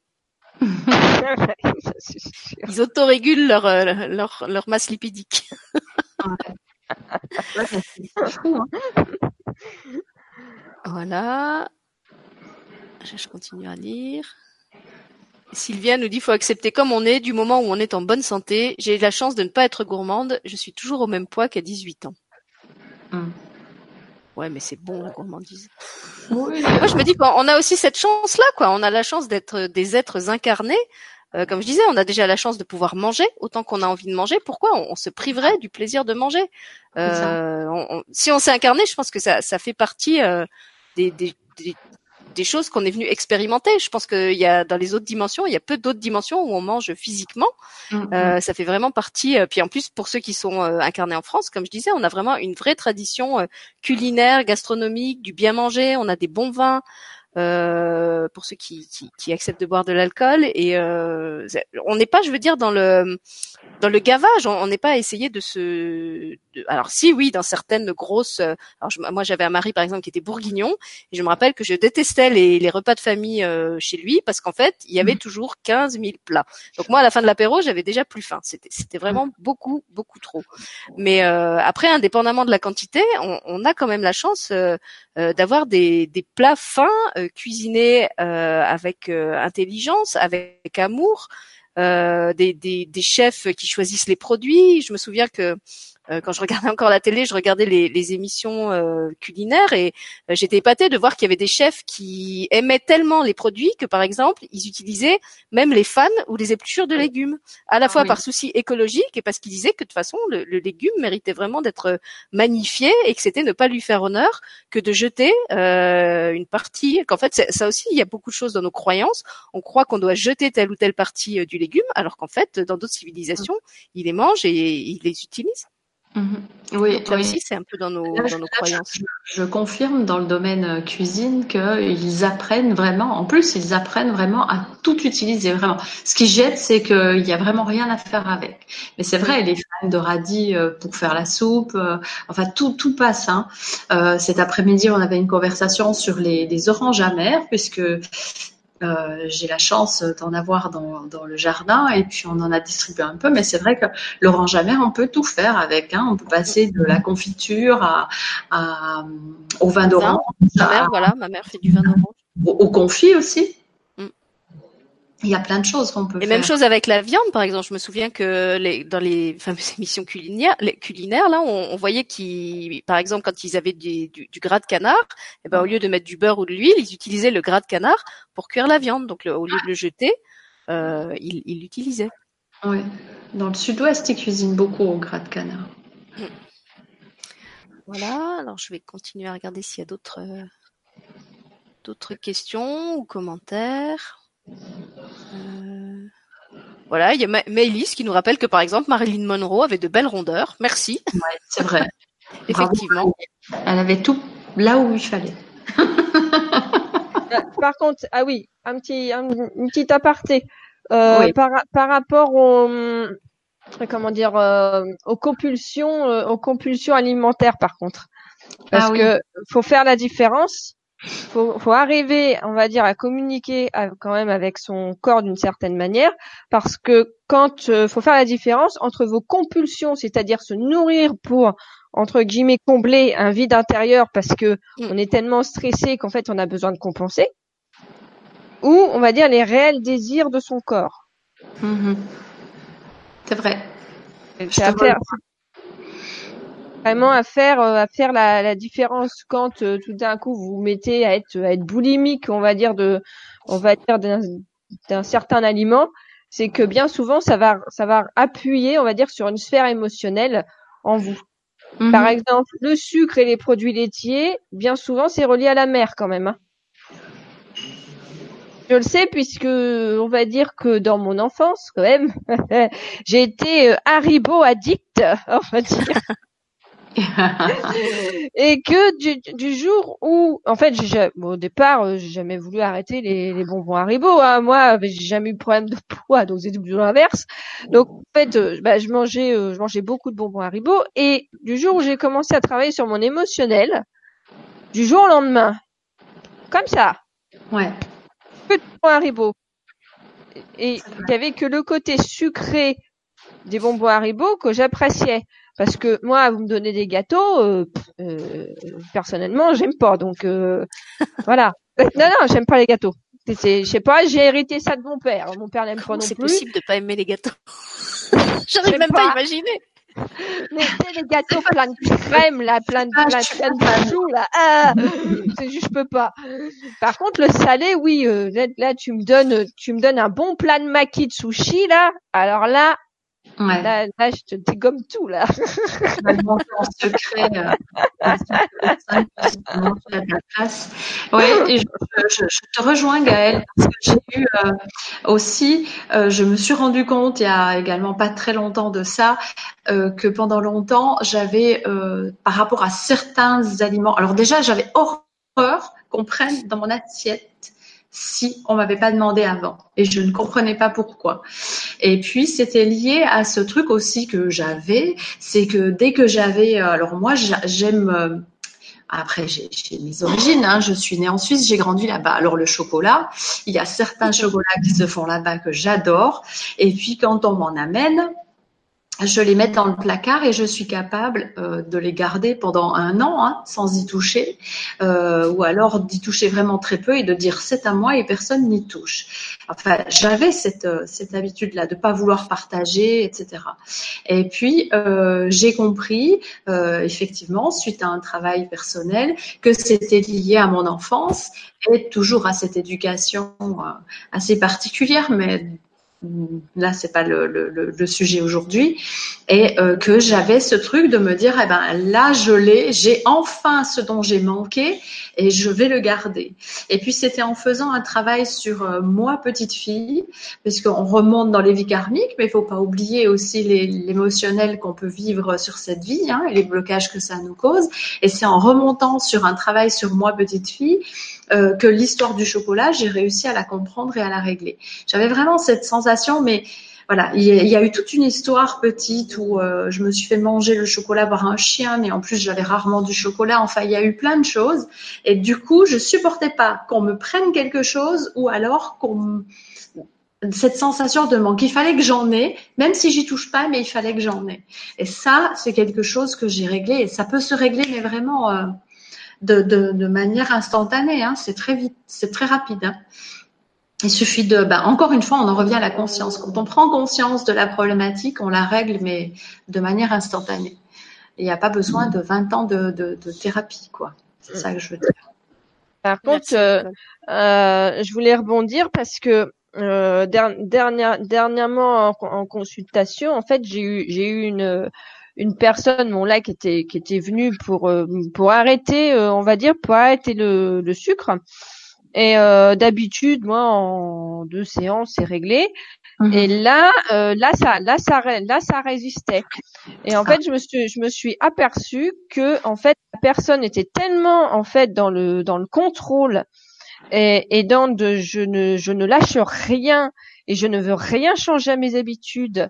Euh, on va dire, euh, tout du moins inconsciemment, euh, qu'en fait, euh, et eh ben, en fait, elle bloquait elle bloquait tous les tous les soins. Bloquait ah tous les soins. Fallait qu'elle fasse un travail intérieur avant de lâcher prise et mhm. d'acceptation de ce qu'elle vivait tout autour. Et tant qu'elle n'avait pas pris cette, tant qu'elle n'avait pas fait cette prise de conscience là, eh ben moi je pouvais pas rentrer. Je pouvais, je pouvais rien faire. Mhm. Donc en fait, des fois on est multicouche. Pour certaines personnes, en hop, en une séance terminée, c'est réglé, euh, on n'en parle plus. Et, d'autres, eh ben, ils ont besoin, on va dire, de plusieurs, on va dire, de, de plusieurs séances ou de trouver le pourquoi du comment. Euh, que ça bloque. Si vous êtes très très, euh, on va dire très très contrôlante sur tout, sur tous les points, eh ben il y a des il y a des choses qui en fait c'est c'est d'abord travailler le lâcher prise, l'accueil et l'acceptation. Et d'ailleurs, si si vous voulez, je connais une, une personne, on va dire, qui est vraiment très très bien sur euh, sur tout ce qui est pouvoir et acceptation. Elle s'appelle Nasrin Reza et elle ah a écrit le euh, voilà, elle a écrit le pouvoir de l'accueil euh, et c'est c'est vrai et la nutri émotion aussi et c'est vraiment vraiment vraiment très très intéressant. Ouais. Oui, oui, mais euh, on est d'accord. En fait, quand on peut pas régler le, la, problématique de manière rapide, c'est parce qu'il y a un blocage. Et, mais c'est de toute façon, c'est parce que c'est peut-être pas le moment ou qu'il y a autre chose à comprendre avant de régler ça. On est tout à fait d'accord. C'est bien, on s'entend bien, hein Ouais, ah, le trio infernal. le trio gastronomique, pas infernal. Les, les, les, les mousquetaires de la gastronomie, c'est nous, au féminin. Ils étaient quatre normalement. Oui, mais alors on va, on va mettre, euh, on va mettre qui en quatrième? Il faut qu'on trouve notre D'Artagnan, quoi. Eh. Pardon. Euh, j'avais quelque chose qui venait, mais je sais plus ce que c'est maintenant. Euh, bon, ça me reviendra peut-être en, allant sur le chat. de toute façon, il est presque 22 heures. Il y a pas alors pour ceux qui s'intéressent aux travaux de Nasrin Reza, je me souviens que mon collègue Julien, quand je travaillais encore sur LGC, avait fait plusieurs émissions passionnantes avec Nasrin. Euh, elles sont toujours là en replay, donc vous pouvez les regarder si, si vous voulez en savoir plus euh, sur elles. Voilà. Et puis, euh... ici il y avait une question, c'était Sylvie euh, Béranguet qui demandait si le sucre et les produits sont en rapport avec la mère, est-ce que le salé a un rapport au père? Je crois que c'était toi Gaëlle qui avait parlé de ça. Ah oui. Euh... Je dirais oui. Moi j'ai travaillé essentiellement sur la mère. Hein. Je dirais oui probablement. Moi, si ça, ça me revient. En fait, je voulais juste rappeler que non seulement notre corps n'a pas forcément envie de tout le temps des mêmes choses, euh, mais il n'a pas non plus tout le temps envie des, des, mêmes quantités. Je sais que par, alors comme il y a beaucoup de femmes sur le chat, je le dis, je sais que par exemple moi, quand j'arrive à la fin de mon cycle menstruel, et eh ben j'ai plus faim et j'ai plus envie de sucrer et j'ai plus envie de salé que euh, en temps normal. Et après ça s'autorégule tout seul. Donc pendant deux trois jours, je m'autorise à manger plus sucré et plus salé. Euh, et puis après, le, le cycle recommence et, je reprends mon alimentation euh, comme avant. Donc accepter aussi que ça fluctue. Euh, c'est vrai qu'il y a alors il y a non seulement cette histoire avec les, les horaires là des repas comme une espèce d'horloge suisse, hein, pardon Nicole. et puis il y a aussi l'histoire des, des quantités. Tu vois qu'à chaque repas il faudrait manger telle quantité de trucs. et ben non, si votre corps le jour-là il vous dit qu'il n'a pas envie de ça ou, ou que ça il en veut juste un tout petit peu, écoutez-le, il a ses raisons. Euh, faut pas oublier que dans notre corps c'est comme un comment dire, c'est comme un réseau. Il y a tous les organes qui travaillent de concert. Donc peut-être que s'il vous dit je veux pas de ça, c'est parce qu'il y a un organe qui est en surcharge euh, et qui est plus en mesure de d'intégrer cette euh, cette substance ou cet aliment là et qui en veut plus. Donc donnez-vous le droit pendant quelque temps de pas manger de ça. S'il vous dit euh, j'ai pas envie de ça, on, on, s'impose vraiment tellement de choses euh, en matière d'alimentation, c'est c'est assez effarant. C'est vrai. Et sans parler des régimes, hein, même même au quotidien. Ouais. Ben, c'est vrai que ça, on n'en a pas parlé. Enfin, on n'en a pas parlé. Je, n'ai pas parlé du fait que moi, en ce qui me concerne, ça fait maintenant euh, euh, six mois, euh, un peu plus de six mois que j'ai arrêté de manger tout ce qui contient du gluten. Et aujourd'hui, particulièrement aujourd'hui, je ne sais pas pourquoi, j'avais une envie, mais une envie de, pain et de, de, ça.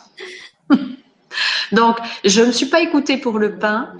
Et par contre, j'ai laissé la place à, la brioche des rois, hein, puisque cet après-midi, on s'est fait une petite après-midi festive galette des rois. Et j'ai laissé la place à, ça. Et je me suis vraiment fait plaisir. Et il, a, il est très, très bien passé d'ailleurs, hein, euh, sans problème si je mange euh, du gluten parce que je vais faire l'effort pour faire plaisir à quelqu'un, euh, je vais avoir des douleurs à l'estomac instantanément. Et là, ça s'est super bien passé, quoi. Donc ça aussi, hein, c'est des choses. Euh, après, c'est un choix. Hein. Je n'ai pas de problème d'intolérance, mais je me rends compte que je me porte beaucoup mieux sans. C'est pour ça que je n'en consomme pas. C'est pas une question de, prise de poids ou autre, mais je me porte vraiment. mon système digestif se porte beaucoup mieux sans. Euh, je, me souviens de, de, Rémi Guyon qui témoignait dans une émission que euh, il y a quelque temps, il a complètement eu envie d'arrêter l'alcool. C'était quelqu'un qui aimait bien boire, qui aimait bien le vin, qui aimait bien goûter les, des nouveaux whisky. Et d'un coup, c'est vraiment comme ça, si ça lui était complètement passé. Il a arrêté euh, sans aucune difficulté du jour au lendemain. Et il disait, ben, je me sens mieux comme ça. Donc pour l'instant, je continue.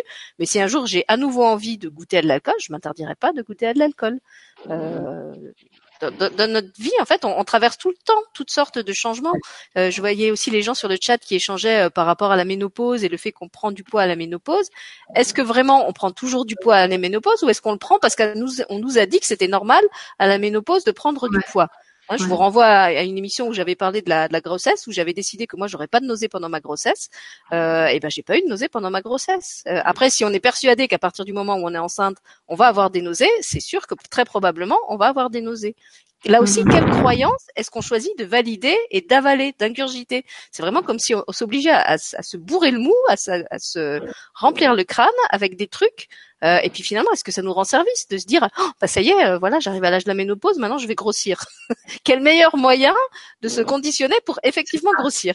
Ouais, Mais après, euh, après, j'ai aussi une autre, enfin un autre, un autre petit témoignage en termes d'alimentation. on va dire que je suis, on va dire que je suis encore atteinte d'endométriose, mais on va dire presque plus, on va dire presque plus rien, puisque avant j'avais quand même, j'étais quand même bien, bien, bien, bien, bien atteinte. Et en fait, euh, j'ai, euh, j'avais demandé à mes guides, on va dire, de, de m'orienter, on va dire, pour soulager, pour soulager les douleurs, etc. Et là, euh, ça a été radical. Ça m'a été dit, bon bah tu, tu arrêtes. faudrait que, ça serait judicieux que tu arrêtes le gluten et les produits laitiers. Et à partir du moment où j'ai fait ça, les produits laitiers de vache, je précise, mm. euh, à partir du moment où j'ai fait ça, et eh ben j'ai comme j'ai je n'ai plus de douleur du tout. Et ensuite, euh, bah, mon endométriose a réduit de trois quarts. Rien qu'en faisant ça, les médecins n'ont rien compris, les radiologues n'ont rien compris, mais voilà, ça s'est ça s'est effacé tout seul. Maintenant, j'ai je reprends de temps en temps un peu de gluten quand je mange du pain, on va dire du pain bio, Mhm. mais au niveau du pain, ou sauf quand je suis invitée bien entendu, où je mange du gluten et ça se passe très bien. Ouais.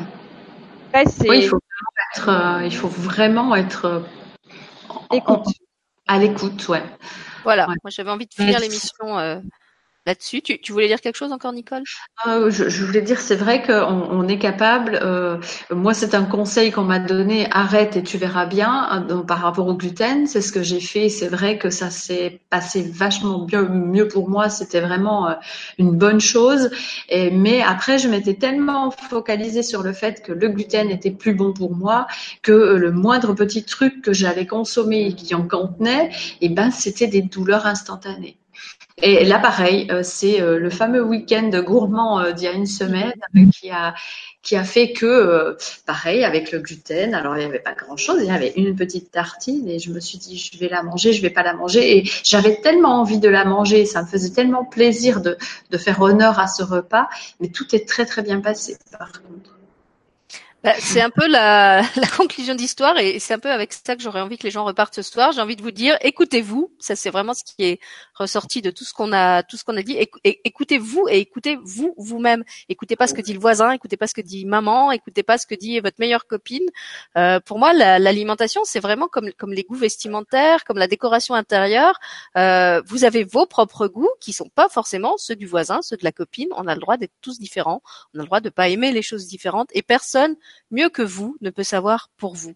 Et puis le- la deuxième chose euh, que, avec laquelle j'aurais envie que vous repartiez, c'est faites-vous plaisir, quel que soit le, le- le mode alimentaire euh, et, et le, la façon de manger que vous choisissez. euh, vraiment, faites-le dans le plaisir, faites-le dans, dans l'amour de votre corps, dans l'amour de ce que vous mangez. Et je suis sûre que là, franchement, euh, tout se passera bien. Voilà. Alors je laisse la parole à, à Nicole et Gaëlle si elles veulent encore ajouter un petit mot avant la fin. Qui, qui veut parler après moi? Vas-y, Gaëlle. Hein. Bah, en fait, je voulais dire exactement la même chose que Sylvie, donc euh, Oh, j'allais rajouter faites-vous plaisir, voilà, voilà. Voilà. Après, j'ai rien d'autre à dire. Un pour tous, trois. Un pour tous, tous pour un. Et, et ben oui, faites-vous plaisir, soyez à l'écoute de vos ressentis, soyez à l'écoute de votre corps. Et puis, euh, et puis on est là pour vivre quoi, kiffer. Voilà, et euh, lâchez, lâchez-vous la grappe. euh. Lâchez la grappe, ouais. C'est ça. Voilà. Merci à vous en tout cas d'avoir euh, été avec nous dans l'émission. Merci à Gaëlle, à Nicole. Euh, donc la semaine prochaine, il n'y a pas d'émission. Je vous retrouve à partir de, je crois, mardi prochain. Abonnez-vous à l'infolettre si vous voulez avoir euh, les programmes. Et puis vous allez de toute façon retrouver euh, Nicole et Gaëlle sur la chaîne parce qu'on a encore plein de projets ensemble. Et euh, on n'a pas fini de s'amuser ensemble. Et puis quand on a une équipe de mousquetaires, euh, on ne casse pas une équipe de mousquetaires. Merci à vous tous. Merci à tous. Des bisous. Allez.